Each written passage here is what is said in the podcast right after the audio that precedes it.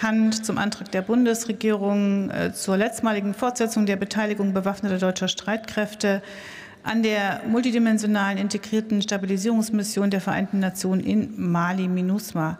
Abgegebene Stimmkarten 639, mit Ja haben gestimmt 375, mit Nein haben gestimmt 263. Es gab eine Enthaltung. Die Beschlussempfehlung ist damit angenommen. Ich komme zurück zu unserer Debatte und gebe das Wort Ralf Edelhäuser für die CDU-CSU-Fraktion.